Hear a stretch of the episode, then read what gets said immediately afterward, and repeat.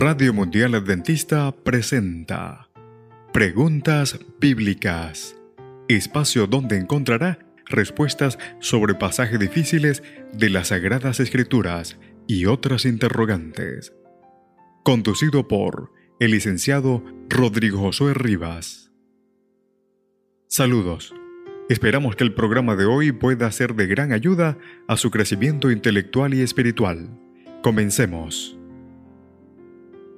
Uno de mis mejores amigos se suicidó. Desde entonces me he preguntado, ¿qué dice la Biblia al respecto?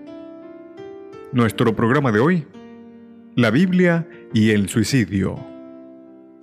Generalmente se define el suicidio como quitarse la vida. Las heridas emocionales que deja en la familia y en los amigos son profundas y producen no solo un sentimiento de soledad, sino también particularmente de culpa y de confusión. Al intentar proveer alguna orientación que responda a esa pregunta, debo limitar mis comentarios a las breves observaciones siguientes. En primer término, deseo distinguir entre suicidio y martirio, que es la voluntad de rendir nuestra vida en defensa de convicciones fundamentales y valores que sostenemos como no negociables, y la realización de actos heroicos de sacrificio propio que resulten en la preservación de otras vidas. Por ejemplo, soldado que se arroja sobre una granada para salvar la vida de otros. Por otro lado, el suicidio es fundamentalmente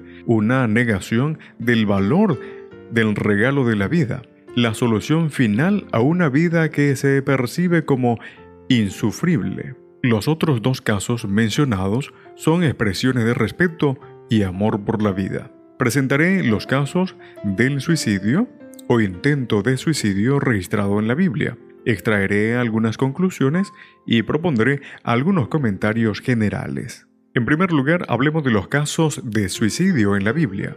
Abimelech, herido mortalmente, por un trozo de una rueda de molino arrojado por una mujer, le pidió a su escudero que lo matara para escapar del oprobio, según el libro de jueces capítulo 9, el verso 54. Saúl, después de ser seriamente herido en batalla, se suicidó, según primero de Samuel capítulo 31, el verso 4. Al ver lo que el rey había hecho, su escudero se echó sobre su espada y murió con él, dice el verso 5. Eso fue motivado por el temor a lo que el enemigo haría con ellos. Aitofel, uno de los consejeros del rey Absalom, se ahorcó después de darse cuenta de que el rey había rechazado su consejo. Segundo de Samuel capítulo 17, el verso 23. Simri llegó a ser rey luego de un golpe de estado, pero al notar que el pueblo no lo apoyaba, se metió en el palacio de la casa real y prendió fuego a la casa consigo, suicidándose, dice en Primero de Reyes, capítulo 16, el verso 18.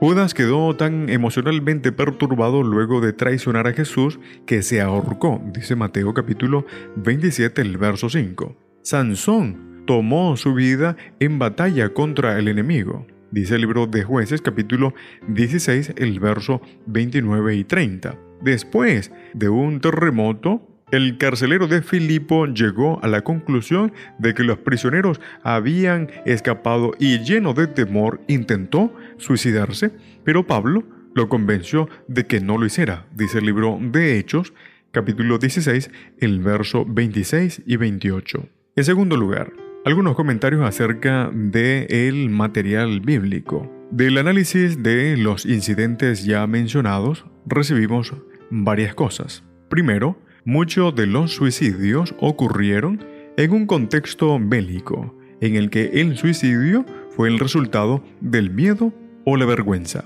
Segundo, otros casos son más personales y reflejan, además del temor, una baja autoestima. Todo sucede en el contexto de un estado psíquico emocionalmente perturbado. Tercero, el suicidio es mencionado sin presentar algún juicio de valor acerca de la acción. Esto no significa que sea moralmente correcto, más bien señala que el escritor bíblico se dedicó simplemente a describir el acontecimiento. se llega a una comprensión acerca del impacto moral del suicidio por medio del entendimiento desde una perspectiva bíblica de la vida humana. Dios la creó y nosotros no somos sus propietarios para usar y disponer de ella como nos plazca. El sexto mandamiento tiene algo que decir con respecto a este tema. Por lo tanto, un cristiano no debería considerar el suicidio como una solución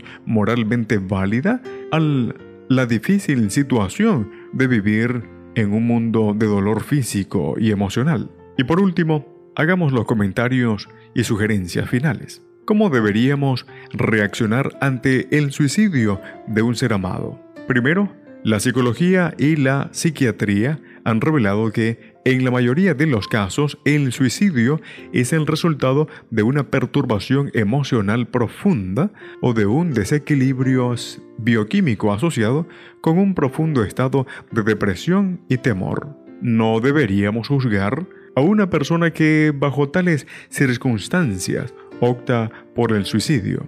Segundo, la justicia de Dios toma en consideración la intensidad de la angustia de nuestras mentes atribuladas. Él nos entiende mejor que nadie. Debemos colocar el futuro de nuestros amados en sus manos misericordiosas. Tercero, con la ayuda de Dios, podemos enfrentar la culpa de una manera constructiva. Es necesario recordar que el que comete intento de suicidio necesita ayuda profesional, que muchos de nosotros somos incapaces de brindar. Finalmente, si alguna vez estás tentado a cometer suicidio, recuerda que existen terapias farmacológicas y otras que pueden ayudar a vencer la depresión, que hay amigos que te aman y desean ayudarte, y que existe un Dios que está deseoso de obrar por ti y por medio de otros para sostenerte cuando atravieses el valle de sombra de muerte. Nunca pierdas la esperanza. En la producción, Pastor Ángel Manuel Rodríguez. Preguntas Bíblicas fue una presentación de Radio Mundial Adventista.